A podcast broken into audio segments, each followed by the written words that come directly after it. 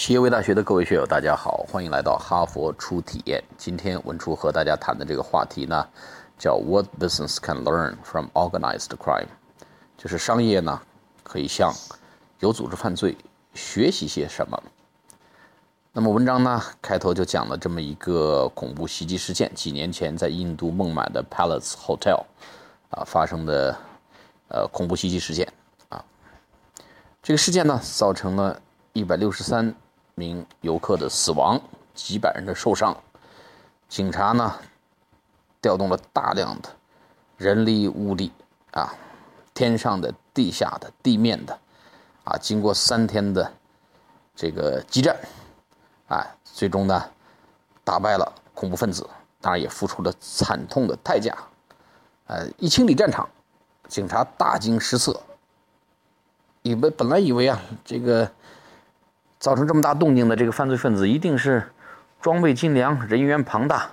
啊，能够如此的负隅顽抗，啊，战斗力如此之强。后来发现呢，结果让警察有点失望，啊，这个杀牛杀鸡用牛刀，才打死了九个犯犯罪分子啊，恐怖分子九个被打死，一个人被活捉被俘虏，啊，警察这个多少有点失望。后来一审问呢。说为什么这么困难呢？你这个警察跟我们打，啊，为什么这么吃力？哦，闹了半天，犯罪分子呢，在进行这次，呃，袭击之前呢，做了大量认真的工作。从 Google Earth 上面搜到了很多信息，啊，找专家绘制了这个酒店的所有的 3D，啊，所有通道啊，这些这些犄角旮旯这个 3D 图，啊，做了大量的仔细的呃认真的准备工作。啊，从哪儿攻进去啊？从哪儿去打呀？然后在哪儿去防守啊？啊，警察可能从哪儿攻进来呀？全都弄了个门清，啊，所以警察呢打起这个仗呢，完全是陷入了人民战争的汪洋大海的，就像感觉像这个鬼子进了村进了地道战啊，地雷战的迷魂阵。啊，你看这么一个例子啊，就是开宗明义呢提到了，啊，犯罪分子呢也绝非等闲之辈啊，所谓道高一尺，魔高一丈。啊，魔再高一尺呢，道又高一丈，就这么干。那么我们需要向有组织犯罪学什么呢？首先呢，文章提到有组织犯罪呢，很善于利用各种新闻来创造商机。啊，两千年海地大地震之后呢，很多很多人呢收到了这么一条短信，说献出你的爱心吧，请通过西联汇款向英国红十字会捐十个美金。啊，正当人们这个。呃，为海地的这些地震受难的人士感到呃非常痛心，并且希望献爱心的时候，短短几个小时，哎呀，突然收到这么一条信息，太及时了。于是嘛，人们纷纷慷慨解囊，十个美元嘛，能够表达爱心，何乐而不为呢？啊，那么钱呢，雪片般的，就是就汇过去了。但是很快呢，这个英国红十字会出来辟谣说。啊，我们需要澄清一下，我们跟这个西联汇款没有什么业务往来，啊，没有账户上的往来关系，啊，这个人们呢突然大呼上当啊，啊，这个如梦初醒，啊，钱是汇过去了，可是呢，英国红十字会没有收到，那么谁收到这个钱呢？大家可想而知啊，所以对我们的启示是什么呢？就是犯罪分子啊，很会利用各种新闻来制造商机。那我们这些企业家朋友们呢，是不是对天天发生在我们身边的大事小情、山洪爆发、泥石流啊等等，也能够像犯罪分子一样从中看出这种嗅出商机啊和这个金钱的味道呢？啊，这是第一点。第二点呢，这个提到了犯罪分子呢很善于外包服务啊，他们意识到呢，在全球化的范围内呢，这么一个呃呃技术世界里。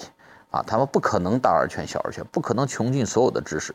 那么，专业人士所谓极客的作用越来越大。啊，他们非常乐意在全球范围内物色到他们需要的专家啊，并且呢，把一些活儿包给他们，啊，就把这个工作外包。这对我们的启示呢，就是，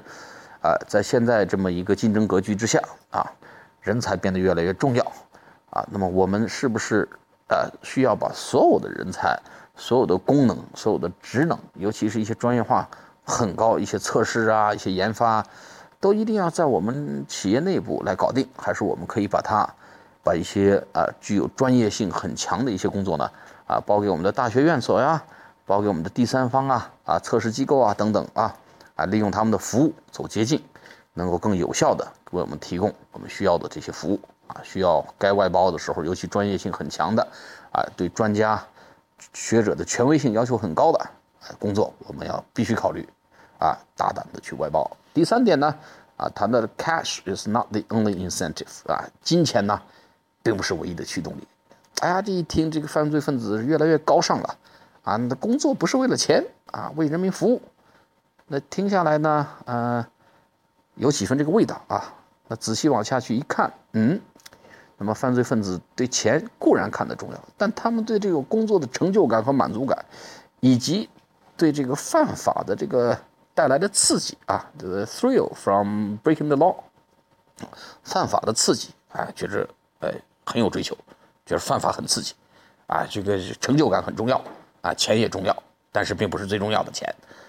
这对我们的启示是什么呢？我们总是过分的相信金钱的力量，啊，过分的依靠金钱杠杆来激励我们的团队和员工。可是呢，啊，从犯罪分子的这个做法来看呢？我们还要诉诸于人们的一些一些这个人的精神层面的追求啊，这种成就感呐、满足感呐、刺激感呐、追求卓越啊等等，啊，这些呢似乎犯罪分子更知道啊人性是什么，更会利用人性来激励啊他们的员工啊其他犯罪分子来努力的工作啊玩命的工作，拼命的工作。那么还有一点呢，我们还需要向犯罪分子学习他们的学习能力。那犯罪分子现在越来越会利用知识来赚钱。你比如过去咱们传统中的犯罪分子看电影里面都是啊几个人从车上下来，啊头上每个人套一个这个黑丝袜啊掏出枪来等等，啊或者经过长年累月的这个日积月累的这个凿地洞，像鼹鼠一样在地底下啊一年半载之后呢，终于哎凿成了最后一面墙啊进入了银行地下的保险库小金库，然后一声巨响等等等等。那现在呢？这些都都过时了。现在犯罪分子更倾向于用长尾理论来赚钱，啊，小刀割肉啊，小步紧走，不求一口吃个胖子，但求呢大面积的去去每个人上吸一点血，这个量呢也很惊人，啊，我们经常看到我们信用卡可能有些莫名其妙的多个几个美金、十个美金，哎的这这个莫名其妙的这个账单，啊，一些消费，大家谁也不会太去在意。但是这恰恰就是犯罪分子的盈利手段，啊，每个人挣你个十个十块八块啊，仨瓜俩枣，但是乘以十万，乘以百万，乘以千万，这个量绝不少，并且犯罪分子呢，他们自己总结说啊，说这样做好啊，这样做呢风险很低，啊，这样效率很高，每个月都有钱，啊，我们不需要冒那么大的险，啊，这个效率高，风险低，最重要的呢，我们可以总结呀，看看什么样的人群，啊，什么国家的什么样的人，比如咱们中国游客。是不是啊？在巴黎啊，在美国消费，啊，是不是就可以更容易下手一些呢？啊，他们是不是这个更加腰缠万贯？啊，对别人可能挣个十个二十个美金就够了，对这批人需要多挣点钱呢？啊，反正包买多了，有时候想不起来具体这 东西买太多了，有时候忘了，等等。他说我们有很好的这个呃持续改进的这个能力，